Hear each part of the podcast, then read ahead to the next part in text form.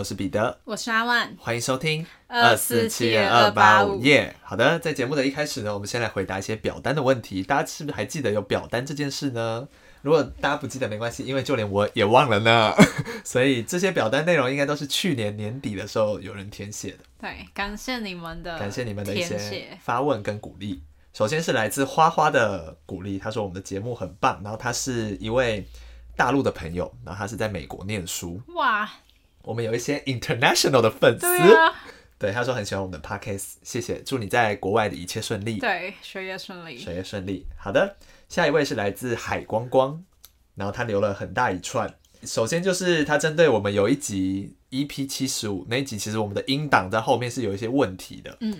然后是你独自讲话那一那一对，就是我们的后面一大段全部都不见，所以后面有一段是我补录的，这样。然后他就说那一段补录很可爱，然后他说就是有有小额抖内我们，然后给我们一些支持，这样。对，我印象很深刻，他真的很常就是留言给我们，就是鼓励我们。对，非常谢谢他。他说其实一开始看到我们的频道名称完全提不起劲。没想到一听就停不下来，所以好笑。我们还自认为这频道频频道名字取得很赞。对啊，我们可是想了一整天呢。对所以就是好，我们再自检一下，好不好？因为这个频道名称呢，其实是在九十九集的时候跟大家分享。哎，我们有分享过吧？我们有分享过是它是怎么来的，可是我们没有分享说那个当下我们产生这个名字的情境如何。好，来跟大家分享。就我们其实是约在一个类似咖啡店，就是有点类似就是简餐店的那种店。嗯。然后就在那边吃，然后想说边吃我们就一边打脚本一边交流这样子，毕竟第一次做嘛。嗯。那就一边顺便想名字，那我们想了大概三个小时，而且是就是在三个小时之前，我们有好几天已经慢慢在自己有在想，但都想不到。对，我们那一天是想说我们已经内心有几个名字，然后我们想说我们可以交流一下。对。然后发现有些名字就很像在抄袭别人的节目。对，而且其实就是怕有些会有版权的问题，就想要叫一些电影的名称，但我们不确定那可不可行，我们就觉得还是不要做。对，我们就从原本原本的概念就是是要从犯罪节目下手，但后来又觉得说，因为其实我们聊我们自己的事情也聊蛮多的，所以变成是从我们自己下手。对。才有了今天这个名字，对，但没想到让大家提不起劲，不知道有不知道有多少的粉丝是因为这个名字而没有点进来，错过了优质的节目内容。我们是结果我们去上 Podcast 的那个课程，他就会说：“哎、欸，第一步不要取这种无关的名字。”第一个没办法就是先改名。好了，不要了，我很喜欢我的名字，我不会我不会改名的。我们这个名字对啦，就是。虽然大家都永远记不得到底是哪一串数字，对，反正就是大家记得是一串数字在讲社会案件的那个就对了。对对对，然后他就祝福我们的节目可以长久下去，可以，会的。会的好，再来呢是一位来自吹袭的听众，他说他希望我们可以做一个叫做 Joseph Melani 的事件。然后我们需要一点时间来，就因为我们连名字都念不好哎。对对对。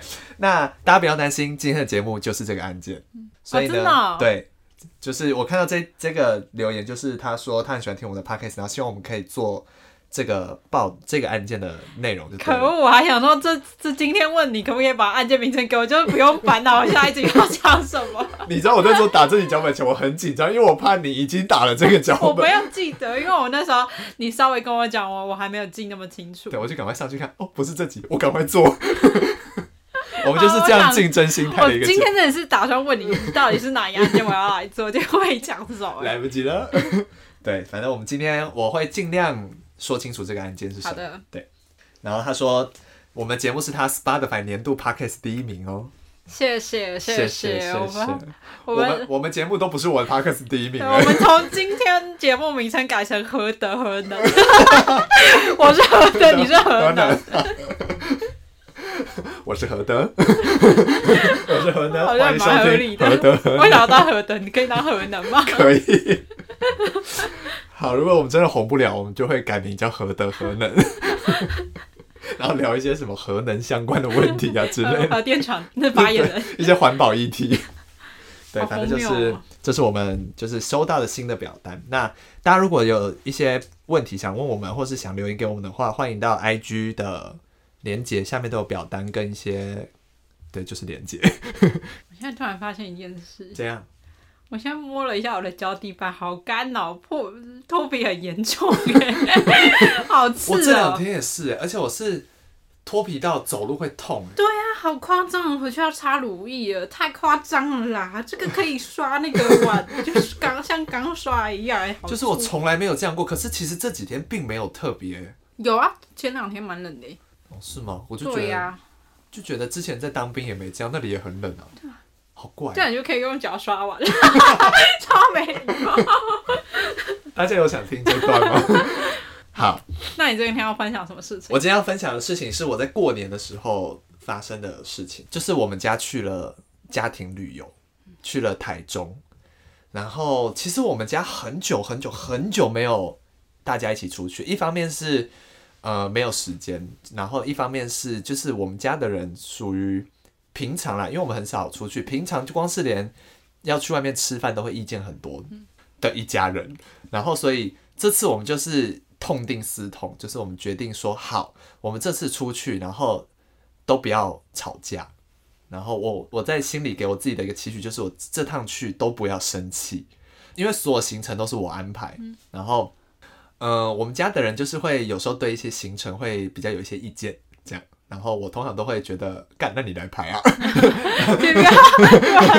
对，可是 可是这次完之后，我我必须说，今天这个行程如果放到不是跟家人一起的话，我会觉得我可能中途就毙命了，就是我可能中途就会翻脸想想离开。可是因为你说，如果今天不是跟家人，是跟朋友之类，跟朋友之类，然后排的行程是这样，我就会生气。那今天不是你排的吗？对，今天是我排的，可是。假设就是这个行程，如果放到别的地方，我觉得其他人已经爆炸了。然后，oh. 对，因为我们去的时间点是初一到初三，那初一到什么都没开，什么都没开。对，可是我们其实已经带着什么都不会开的心情去了。对，然后这趟我只能说遇到很多店没开，干嘛之类，当下你会觉得很生气，又觉得很好笑，嗯，就是觉得怎么会这样？然后虽然就是。我们在夹缝中求生存，有找到一些好好有在开的店，然后可能吃了就觉得 真难吃，但是真难吃的当下你可能会很气，但很气完又觉得好好笑。有发生一些小事情了，就是我妹温妮，不知道大家记不记得她，反正就是她有来过我们节目一次，这样对。温妮呢，就是我们第二天去了大甲，其实拜拜完之后就没有什么事，然后温妮就一直很想要买气球。就是那种飘飘在空中的那种，就它有造型的那种。对对对对对，造型气球。然后他其实想了很多天了，然后我就想说，好吗？不然就买一个，嗯，这样。然后他本来想说去就是比价一下或什么之类。然后他可能原本带了，比如说他原本心里的价格是可能，比如说那颗气球是两百块，嗯，然后去买了之后变两百五，然后就觉得啊，怎么那么贵？但是他他这个人是属于比较。呃，在那个当下，他会选择就买，他不会选择离开的那种人，嗯、对，所以他就买了两百五的气球。他说他那个时候的内心非常开心啊，反正我们就是拿着气球在那边逛嘛，干嘛之类。好，因为我们是住在台中市区，所以我们其实那一天是搭火车去大甲啊，所以我们接下来要回家了。哦，那个气球就很麻烦。那个气球很麻烦。好，然后所以我们就想说，因为那气球其实，嗯，好死不死，他挑了一个最大颗的 气球，对，然后。他跳那颗气球之后呢，其实，在那之后，他经过另外一台，他看到了一个他更想要的图案。哦，对，所以他其实那时候已经就是在路上就一直想说，哎，应该要再多比价几家，应该要再应该要买那个他最想要的图案。好，没关系，反正就买了这一颗了。嗯，好，我们要回家的时候，他就想，我就想说，因为你拿着可能不方便，不要一直让它，不要让它一直飘在空中，这样可能会影响到别人。嗯，所以他就准备要把它收下来的时候呢，哇，这个时候被立刻被挡下来。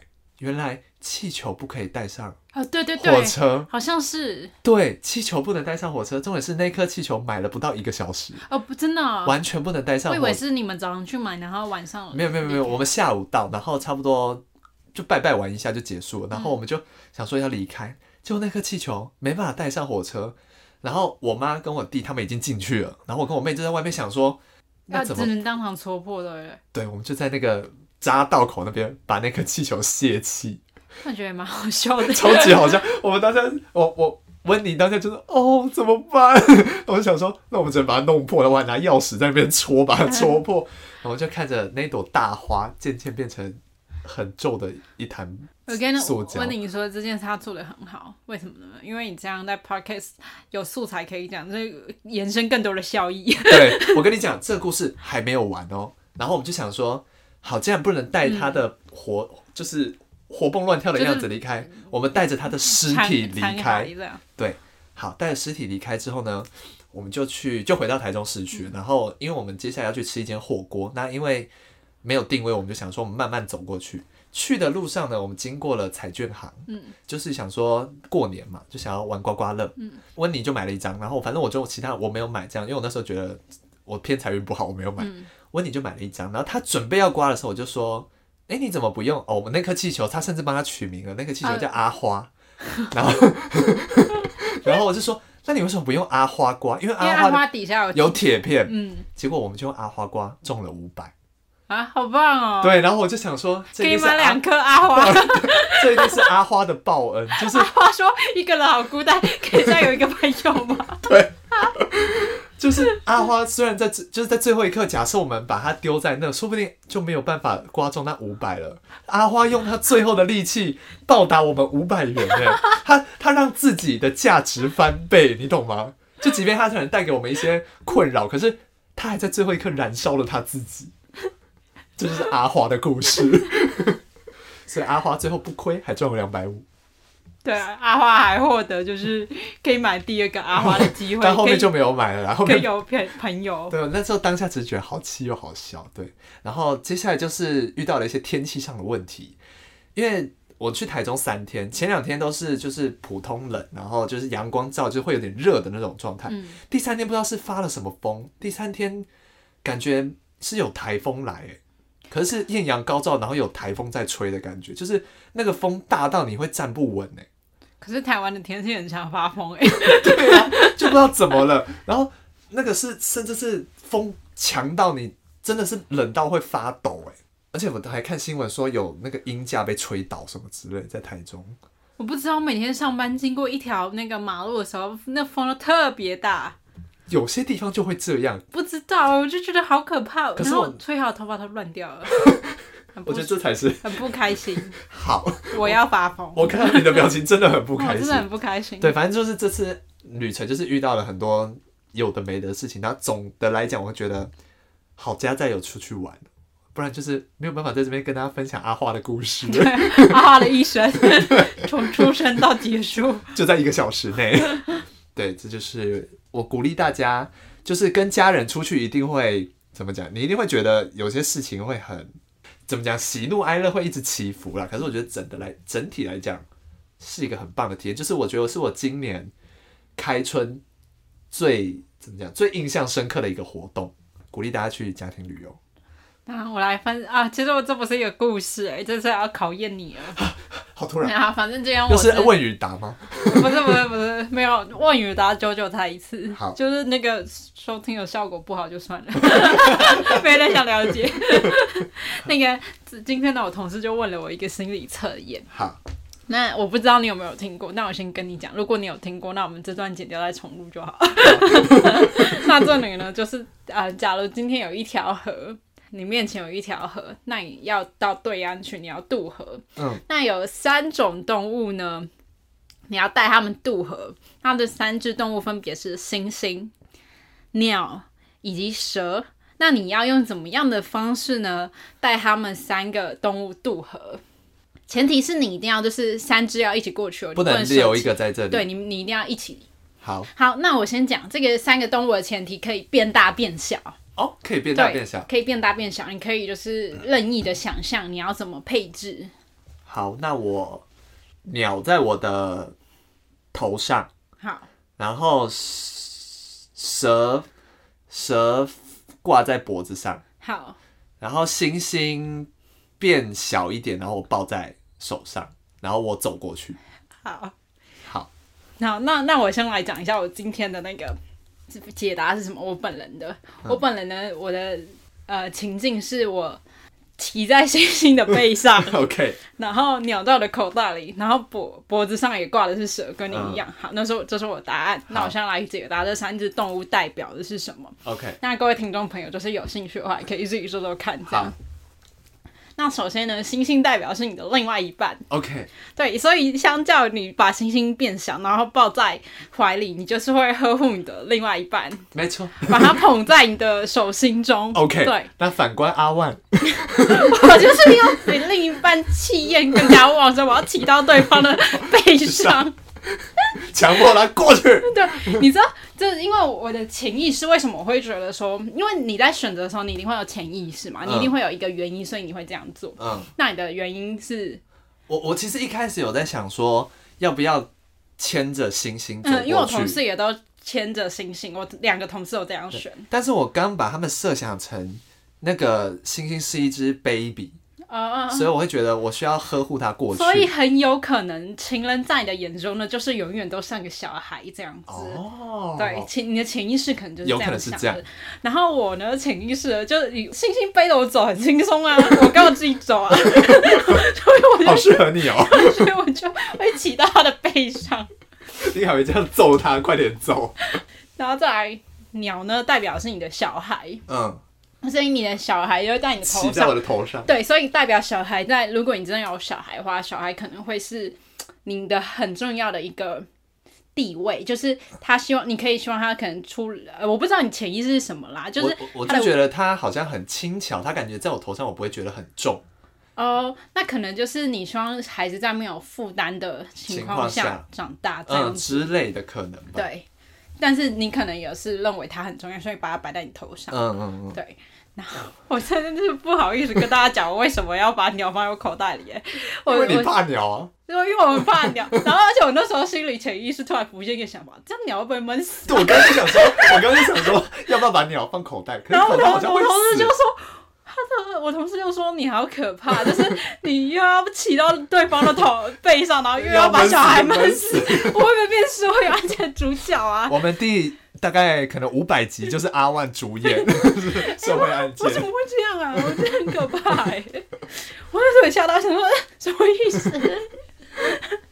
没有，大家，我真是我有小孩，这是一个心理测验而已。对对对，不代表。我会这样做，别当真，别当真，大家别当真，大家不要不要，就是开始退订，不要报，现在先不要报警，先不要报警，然后再来呢，蛇就是代表金钱哦，所以等于金钱就是绕在你的脖子上，你会认为它是一个可以可能主宰你生命的一个，或是它放在身上你会比较有安全感，对，就你你有些人可能是哦蛇就。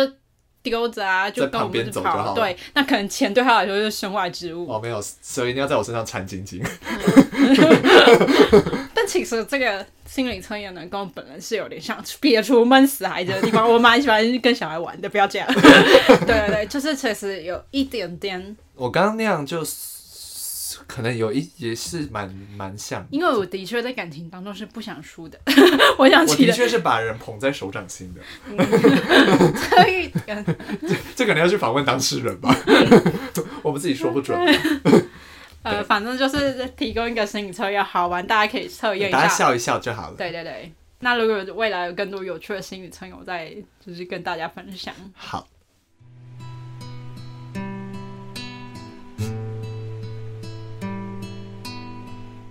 那我们接下来进入今天的案件，也就是呃观众投稿的这个案件。这个案件呢叫做乔瑟夫罗伊案，就是刚刚那个那一串英文变成中文。嗯、那它有另外一个嗯有名的点是，它是美版的人肉汉堡案，就是他把人做成汉堡这样。Oh. 那那这件事情究竟是怎么样？就是到底有没有这件事情？我们后面再来讲。有点像人肉叉烧包。对对对对对。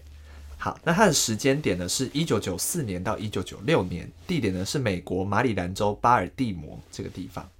那就诚如观众投稿所说，其实报道的呃细节很少，然后资料也很少，跟报道的时间线的有一点乱，所以其实今天有一些关于被害者的数量跟姓名是有些是没有的。那有一些没有被发现的被害者，因为是呃由乔哦，因为他叫乔瑟夫罗伊，后面会简称乔，是他在被捕之后的自白自己提到，可是并没有物证可以证明真的有这个被害人。好，所以今天就刚提到，今天这个时间线是蛮乱的。那关于乔第一次杀人的这个被害者到底是哪一位，也众说纷纭。所以我今天会帮大家整理出有提到的这些受害者，那大家了解一下这样。OK，消毒完毕，正片开始。好，今天的连环杀人魔乔，简全名叫做乔瑟夫·罗伊·梅兰妮，后面简称乔，他是一位男性。一九五五年三月二日，乔出生在美国马里兰州巴尔的摩市。那关于乔的家庭呢，根据他的陈述来看是非常不美满的。首先呢，乔有一个酗酒的父亲，而乔的母亲则对自己长期的忽视。那乔还有五个兄弟姐妹，所以他们是一家七口。乔呢，跟他的兄弟姐妹呢，因为父母亲其实对于家庭的没有在尽照顾的这个义务，所以其实他们家常常会有一餐没一餐。而且乔的父母呢，会把孩子们寄养在不同的家庭里。那这边提到的这个寄养呢，不是大家一般想象的什么送去亲戚家住，而是乔的父母会付钱给一些人，然后把这些孩子就丢到那些人家里去住一段时间，等于说这些孩子会流连在一些陌生人的家里，就是借住的感觉，有点点像借住这种概念。对，所以其实孩子们算是居无定所。好，那乔六岁的那一年呢，他的父亲因为车祸去世了。所以母亲为了养六个孩子，就开始兼很多份工作，那就待在家时间就更少。所以其实长期没有在家的这种情况下，就更加忽视了自己的孩子。所以乔对父母的这个不谅解就更深了。好，讲到这边呢，要先打个岔。呃，听众听到这边一定会想说，其实这个家庭背景听起来就很适合造就一个连环杀人魔，就是很典型的那种连环杀人魔会有的家庭，就比较不幸的家庭。对。可是呢，我们刚刚听到的这个论述是乔单方面的论述。那我们接下来要听听乔母亲她本人的说法。她确实是在外面兼很多份工作，但是他的目的，他说他是为了养活自己的六个孩子，自己从来没有让孩子们饿肚子过，也从来没有把孩子们寄养在不同的家庭过。所以这边的说法其实就有点出入了。那母亲对于乔这个孩子的评价是，乔是一个很聪明的孩子，总是很有礼貌，不像同龄的孩子那样幼稚。所以母亲甚至说出了这样的话：“她说，乔是一个聪明又棒的小孩，但是如果他觉得被忽视了，那是他自己的错。这是一个很好的家。”所以其实这两个人的讲法完全不一样。然后，所以到底我们应该要相信谁？其实。也不太知道，所以要问身边的人。对，所以就是关于乔的这个家庭状况，我们是不太确定到底是怎么样的。好，那又呃又过了几年，十八岁的乔呢，他加入了军队。那他声称自己在越南服役，可是这一点同时也没有被得到证实，因为那个时候的美国其实已经停止了对越南事务进行干涉。好，那所以他到底在哪边服役，这一点就是我们也不知道。但总之有一点不变的事呢，是乔在军中染上了毒瘾，就是他开始沉迷于古柯碱啊、海洛因啊这类效用很强的毒品。那这个毒瘾就一直跟着他一辈子，所以乔在退伍之后呢，就过着一段浑浑噩噩的生活。那也导致他体重严重的超重，那他就每天流连于酒吧，或者是跟一些无家可归的人混在一起这样。因为他把他所有赚来的钱都花在了买酒跟买毒上面，所以他其实是有点像流落街头，他住在街上。那关于乔的钱是从哪边赚来的呢？其实乔他又找了一份卡车司机的工作，所以他有用这份工作赚取就是比较微薄的薪水。可是呢，在工作的期间，大家一定会想说，他有点像是一个吸毒过量的，怎么能好好开车？怎么可能好好开车？可是别人对于乔在工作期间的评价都是。聪明、和善，而且非常有礼貌，然后效率也很高的人，等于他在工作的期间跟他私底下的生活是完全不一样的两个人。那所以，反正乔就过了一段白天开卡车，那晚上就吸毒睡路边的生活。后来呢，他遇到了一个女子，那他这个女子的名字呢，我没有找到，但她同样也是一个毒品成瘾的患者。那这两个人就因为毒品而有了一些交流，有了一些交集。慢慢，他们就相识到相恋，最后就结婚了。后来呢，他们就育有一子。那有可能是结婚后的乔觉得，可能因为觉得要照顾孩子，就多了一些责任感，所以他们他就更努力的赚钱。那他们家就没有再流落街头了，他们就找了一间房子租，这样子。好，那就是讲到这边，感觉好像浑浑噩噩的日子就结束了，感觉一切要步上轨道了。但是，正当我们这样觉得的时候呢，故事又来了不一样的发展。时间来到了一九九四年的七月，这一对夫妻就是乔夫妇俩，在有孩子出生之后，依然还是有药物成瘾的状况，没有去戒毒。对，对，所以其实大部分的钱还是都花在买毒上面。哇，所以他老婆在怀孕的时候，应该也是也是有持续对，应该也是有吸毒的状况。所以其实这样很大量的支出，让家里有点入不敷出。那因此，乔总是工作到很晚。某一天凌晨，乔工作完回家之后，他打开门，发现家里怎么空了？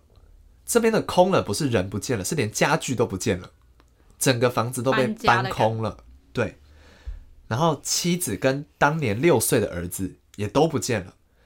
然后就想说啊，那这些人都去哪了？可是也没有任何联络，没有留下任何联络方式。就是早上你出门的时候，家里还都是完整的，可是你回家之后什么都没了。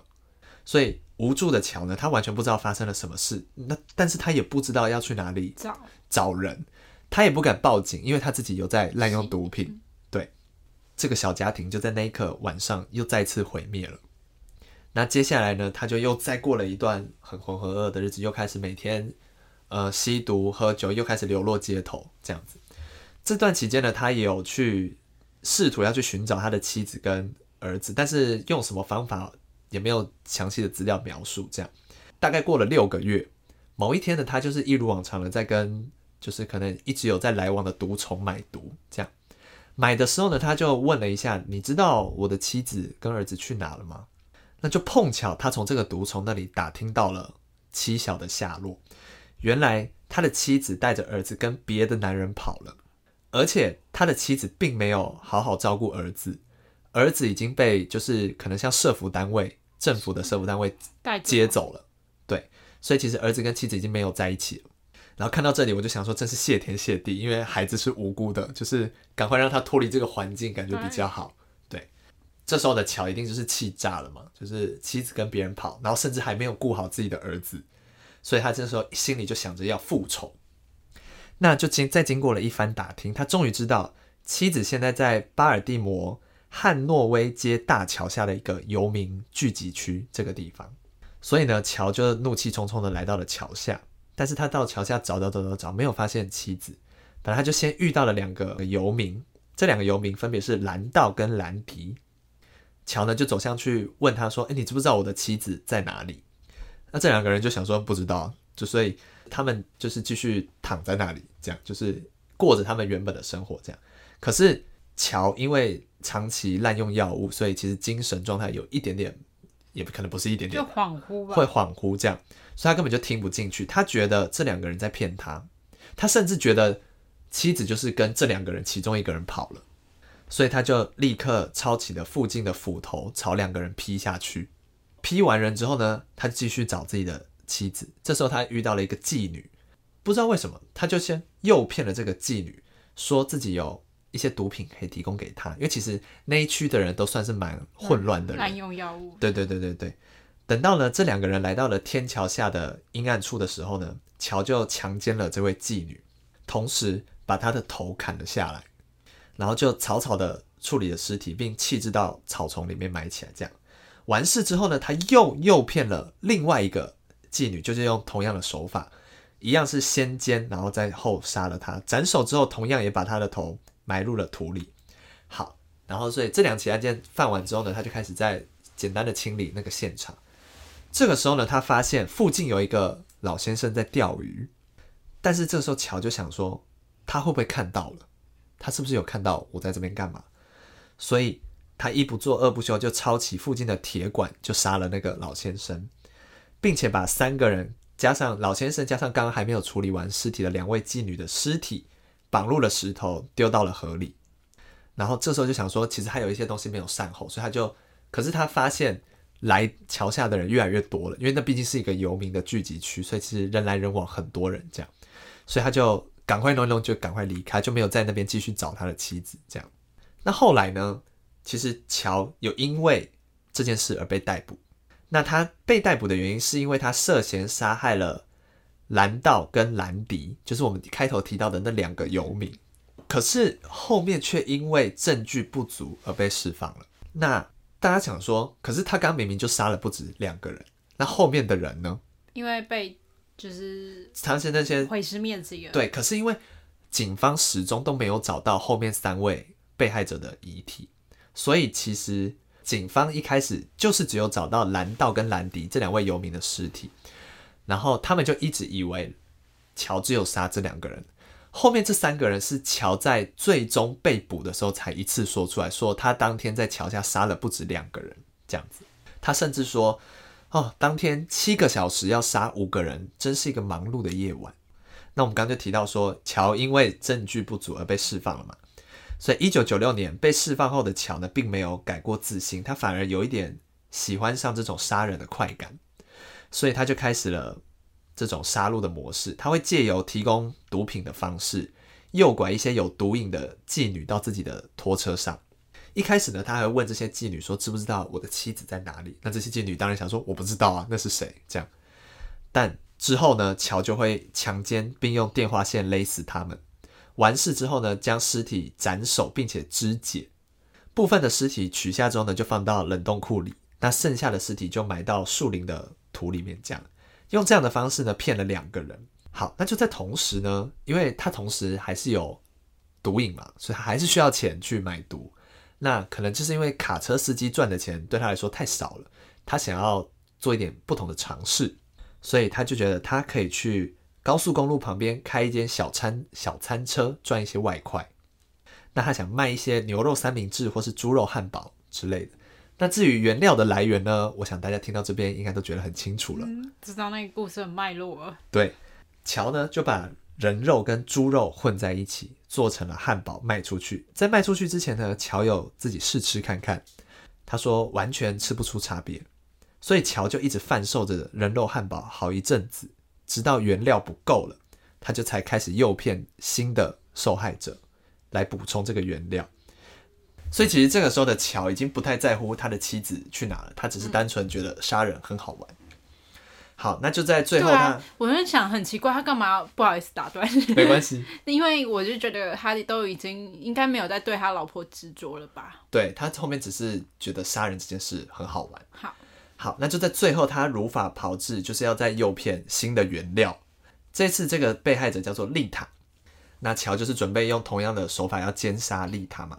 可是我们机智的丽塔呢，就在发现这个苗头不对的同时，他就攻击了乔，然后并且趁机跳出了乔的拖车，然后就用最此生最快的速度冲到大马路上拦截了一辆货车，并且就把刚发生的事情全部告诉了那个货车司机。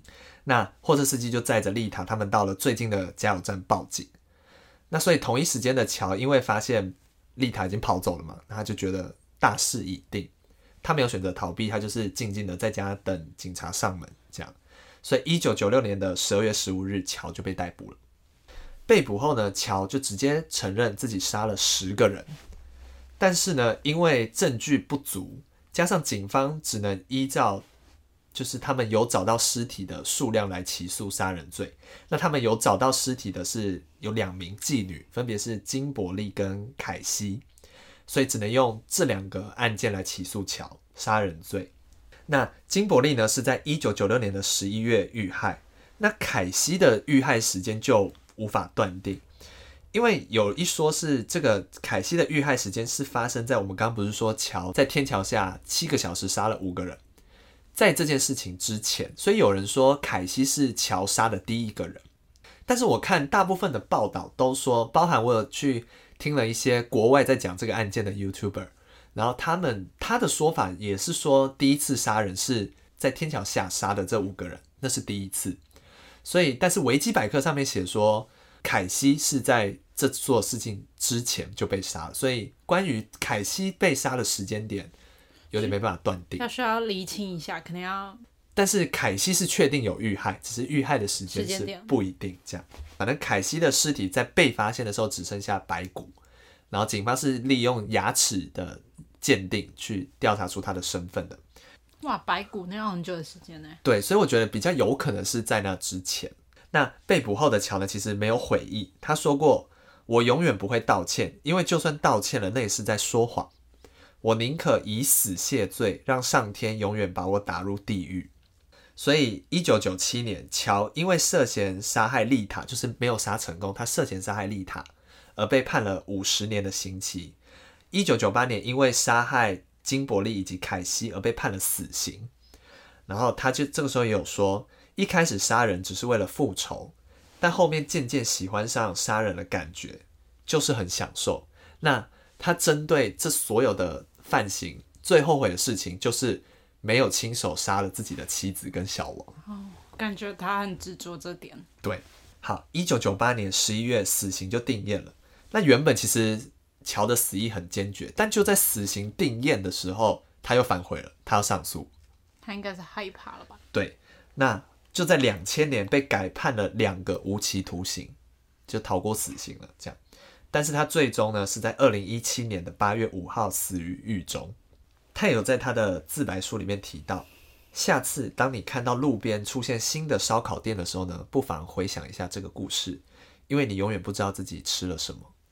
怎么很很电影啊？对，但是其实关于。乔到底有没有把尸体做成汉堡这件事是不确定的，因为没有找到证据说他真的有加工这些被害人，因为有有可能这些被害人的尸体就如果真的如他所说，那那些被害者的尸体也已经被大家吃进肚子里，那都找不到了。所以他到底有没有做这件事，有没有贩卖人肉汉堡这件事情，其实也是个谜。我反而觉得偏。我自己认知，嗯，感觉上比较偏没有吗？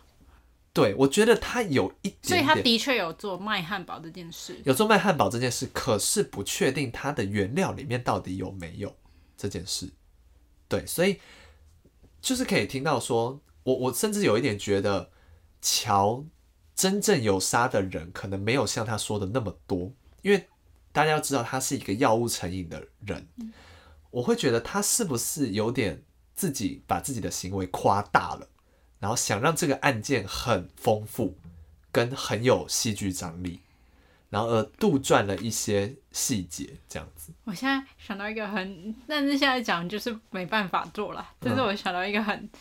嗯就是能验验证，大概可以验证有没有用人肉这件事。是，比如说我们算一个汉堡的重量，然后再搭配桥进货的数量，就是他订猪肉的数量，就算大概克数。如果这克数相差很大，那大概就是一半人肉，远少于。对对对，然后如果它的原物料其实是有进，其实足够他卖那些汉堡的克数跟数量的话。